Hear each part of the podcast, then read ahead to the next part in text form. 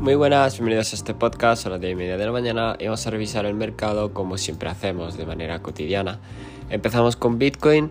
Eh, bueno, Bitcoin voy a hacer un hilo en Twitter eh, sobre cómo lo veo, cuáles, cuáles son los escenarios con más probabilidad realmente eh, y cómo pienso la cosa. Por ahora pienso que en el semanal se está acabando el momentum, como ya dijimos hace muchas semanas, que se está formando una distribución.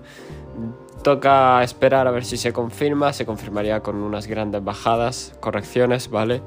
Eh, pero toca esperar, eso es en el semanal. En el diario, por su parte, no está perdiendo zonas importantes, pero está siguiendo por ahora una estructura bajista, por lo que si pierde la zona de los 27.000, 27.200 eh, y hace un nuevo mínimo por debajo de eso, de ese precio, me temo que continuará esa tendencia bajista en diario, ¿vale? Eh, por acción del precio, sobre todo me refiero. Eh, luego, ¿qué tenemos? Tenemos que las criptos se están viendo resentidas porque hoy eh, está cayendo Bitcoin, por lo que es normal. También os digo que tiene muy poco porcentaje de variación, porque todo el dinero está fluyendo en Bitcoin ahora mismo. los índices, por su parte, el Nasdaq está intentando romper la zona de los 13.200.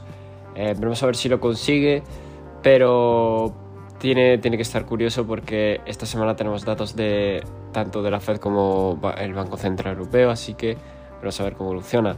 En diario, por supuesto, está alcista, pero hasta que no rompa esa resistencia no se va a confirmar ese FOMO que hay, por así decirlo.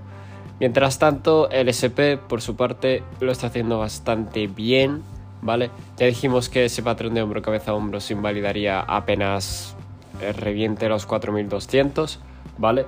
Eh, si no, ese patrón todavía continuaría a la baja. El VIX hoy sube un 5%, sin embargo, sigue en mínimos de 2022.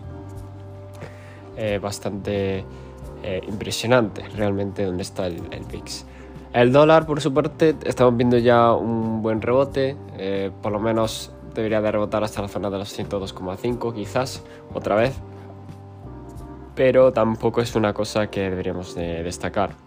Evidentemente si sube el dólar se deprecia el euro, por lo que el euro está bajando y puede bajar con correlación a la zona de los 1,085.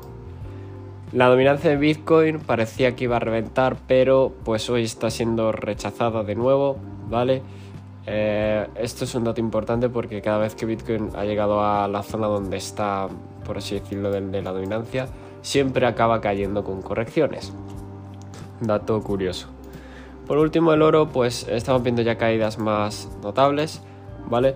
Pero mientras, como he ido diciendo durante toda la anterior semana, mientras no pierda los 1950, está en una situación bastante buena y favorable. Así que nada más, me despido más. Recordad, este podcast no es consejo de inversión ni nada de ello. Y nos vemos en el siguiente.